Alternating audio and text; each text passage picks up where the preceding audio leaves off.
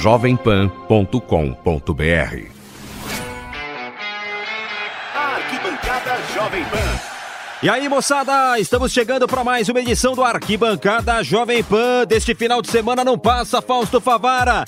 Sai o campeão paulista, Favara! Final de semana de um dos maiores clássicos do futebol mundial envolvendo Palmeiras e Corinthians. Um clássico cheio de histórias. E você vai curtir aqui no Arquibancada Jovem Pan, o programa mais alegre e divertido do rádio brasileiro.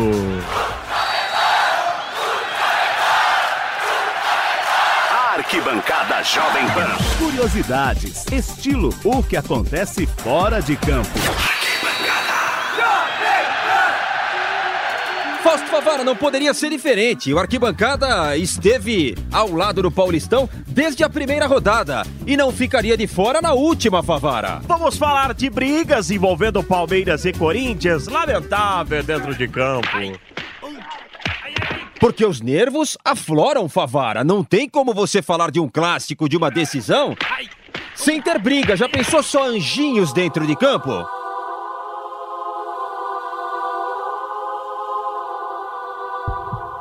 Emoção à flor da pele, coração batendo a mil.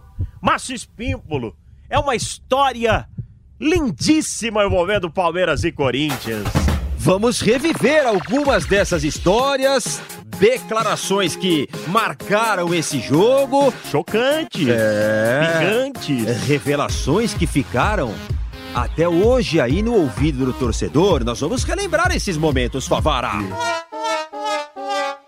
Mas isso e muito mais, Favara, na edição de hoje do Arquibancada Jovem Pan, Favara, e a galera participa. Vem nessa, Palmeiras e Corinthians, Corinthians e Palmeiras, Código 11 931 200 620. Código 11 931 200 620. Tá começando. Vem, vem, vem, vem, vem.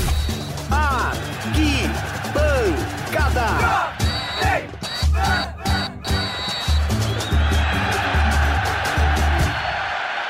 Márcio Espímpolo, vamos começar falando deste grande clássico. E no último jogo já tivemos pancadaria, Espímpolo. Ah, Favara, porque é decisão de campeonato, é Palmeiras e Corinthians, Corinthians e Palmeiras. Jogadores que não querem perder, qualquer esbarrão, Fausto Favara, é motivo de confusão. Apesar que na história, Favara. Teve muito cara que correu de briga, viu, Favara? Ah, corre, amarela na hora H. O Dudu não amarela, não. E esse é pequeno. Ele é. É o pequeno valente. Tem cara troncudão que correu. Ó, fala, Dudu. Ah, Acho que é normal de jogo, né? Acho que foi ó, os dois times um, querendo defender a equipe deles. Eu acho que, que se exaltou um pouco. Acho que isso é feio, né? Pro, pro, pro futebol. Não é bonito, mas a gente sabe como é que é clássico, como é que é disputado. A gente espera que, que não possa voltar a acontecer isso de novo. O Dudu é o pincher, né? Pequenino, mas corajoso, né? E o André Sanches, presidente do Corinthians?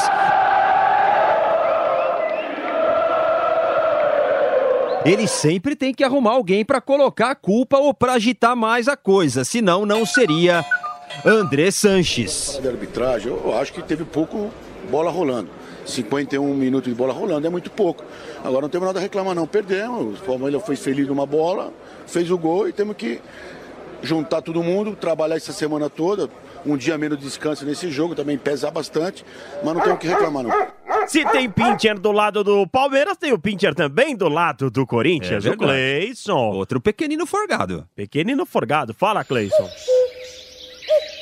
Difícil, cara, difícil. É, fiquei, fiquei bastante chateado por, por não poder estar em campo e na próxima partida poder ajudar.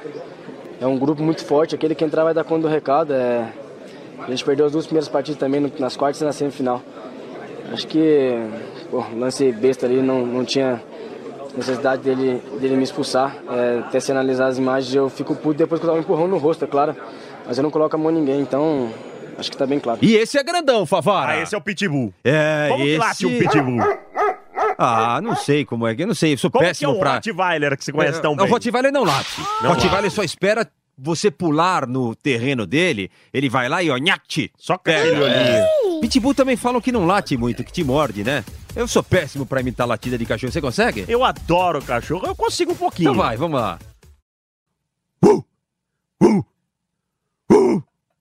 Fausto, eu diria que você está com. Cachorro com tosse. Tosse, é isso. É um, com início de pneumonia, Favara. Uma inalação vai bem, Favara. Fala, Felipe Melo. É, Felipe Melo, hein? Esse briga. Quando acontece uma confusão desse, dessa, dessa grandeza num jogo como esse, o que eu fiz foi, foi tirar o meu time, né? As imagens são bem claras. No momento eu tento tirar todo o meu time dali. E já nas primeiras imagens de eu tentando tirar meu time, algumas pessoas vêm por trás, né? Agredindo. E nesse momento eu vejo o Dudu um pouco acuado e o jogador do Corinthians andando atrás do Dudu. Eu dou a volta, há um contato normal, no meio de empurra, empurra.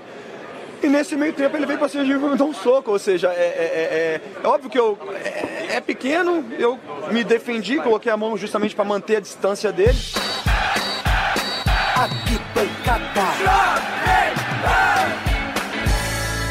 Vamos voltar a 1999.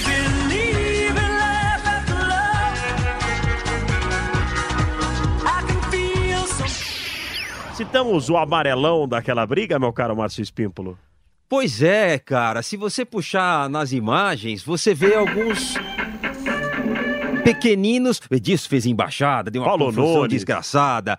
Os baixinhos tentando ali se, se digladiar. E eu vi muito grandão de bigode, viu, Favara?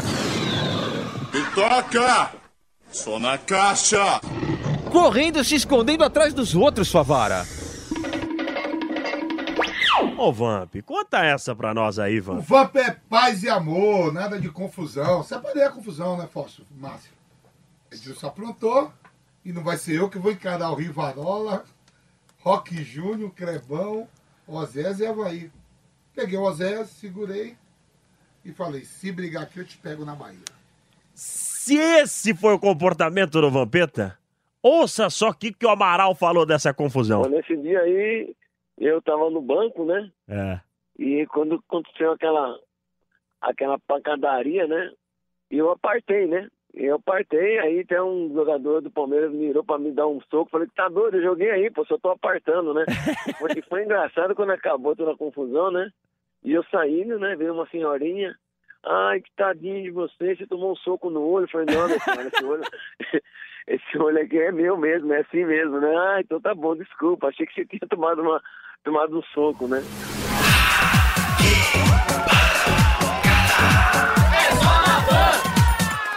Pra mim, um dos maiores narradores da história da televisão brasileira.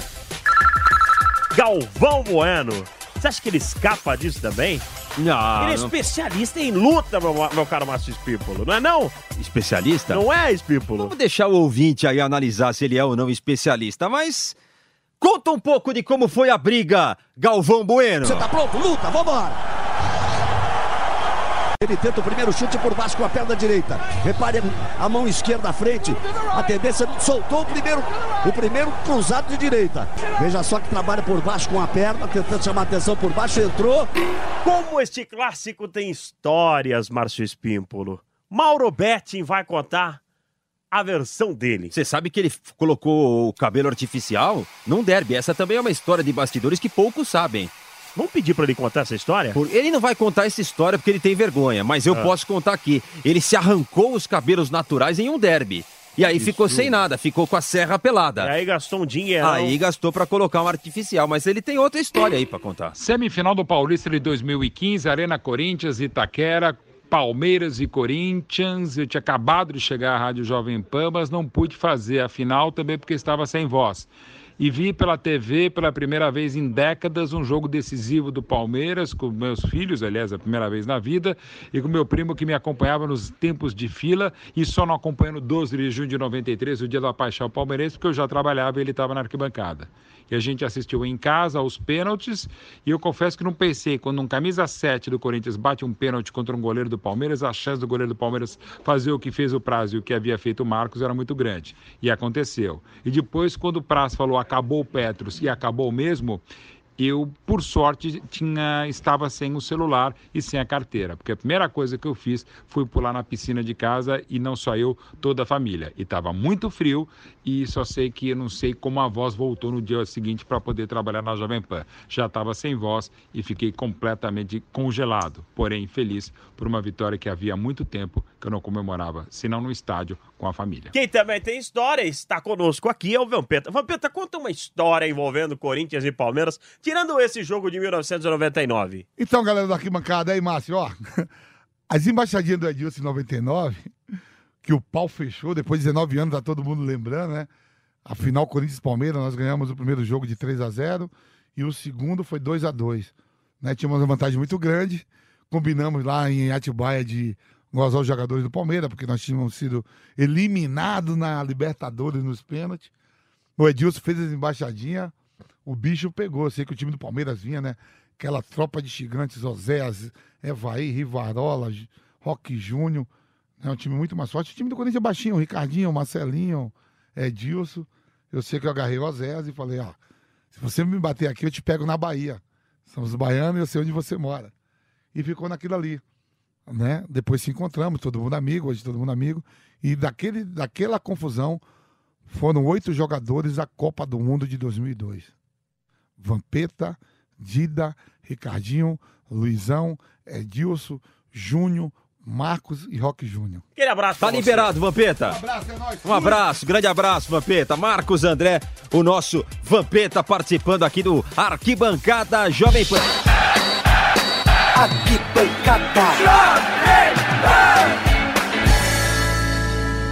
E agora aqui no Arquibancada Jovem Pan, um momento muito esperado. A galera manda muita mensagem pra cá, Favara, no 931 200 200 620. 620. Vamos fazer um corinho aqui, vai. 931 Um, dois, três, vai. 931 200 620. Manda pro ar aí o torcedor, vai. Meu nome é Thiago Piccolo, eu falo do centro de São Paulo. E domingo, Palmeiras e Corinthians decidem o Campeonato Paulista. Apesar do retrospecto corintiano ser melhor mesmo dentro do Allianz Parque, dessa vez eu acho que o Palmeiras leva e vai ser campeão.